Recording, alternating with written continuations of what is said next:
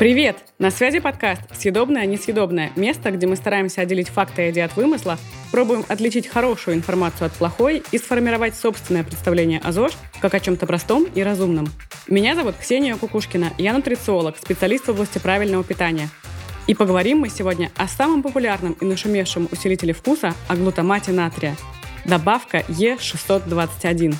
Глутамат натрия – это одна из самых популярных пищевых добавок в мире – по некоторым данным, ее ежегодное потребление на планете уже достигло 200 тысяч тонн. Глутаматом натрия приправлены многие продукты питания, от колбас до суповых концентратов. А насколько это вещество безопасно для человека? На этот вопрос постараемся дать ответ в этом эпизоде. Обязательно дослушивайте до конца. Глутамат бывает натуральный и синтетический. Химически глутамат натрия – это мононатриевая соль глутаминовой кислоты – на вид это белый кристаллический порошок, который хорошо растворяется в воде. Чистое вещество было выделено еще в 1908 году профессором Токийского имперского университета Икедой Кикунае из ламинариевой водоросли и получил название адзиномота, что в переводе с японского означает «сущность вкуса». В 60-е и 70-е годы 20 века было открыто недорогое массовое производство глутамата натрия при помощи бактерий – Поэтому с точки зрения технического регламента Е621, как правило, является веществом натуральным. Но по мнению специалистов, существенной роли это не играет. Все дело в одном из главных законов химии – законе постоянства состава. Проще говоря, природные вещества состоят из тех же самых химических элементов, что и искусственно созданные. Все мы примерно представляем все разнообразие классификацию ешек. Простая и понятная международная система. В ней добавки разбиты на классы. Тут сидят консерванты, антиоксиданты и стабилизаторы. Усилителям вкуса отведен отдельный целый большой класс. Это добавки от Е600 до Е699. Это не значит, что существует ровно 100 усилителей вкуса. В классификации прописано всего 30 усилителей. На деле используется от силы 5-7. Но надо признать, что глутамат натрия Е621 – это король всех усилителей вкуса. А в каких продуктах содержится глутамат? В действительности глутамат натрия всегда присутствовал в человеческой пище. Глутаминовая кислота – это одна из 20 аминокислот, которые входят в состав любого белка. Именно эта кислота посылает человеческим рецепторам сигнал о наличии этого важного для жизни питательного элемента. Организм реагирует повышением аппетита, изменением внутренних метаболических процессов, которые готовят нас к пищеварению соответствующей пищи. Глутаминовая кислота естественным образом содержится в мясе, орехах, молоке – некоторых овощах, а также синтезируется в человеческом теле и участвует в метаболизме и работе нервной системы. В животных белках ее содержание около 8%, в растительных еще больше, до 20%.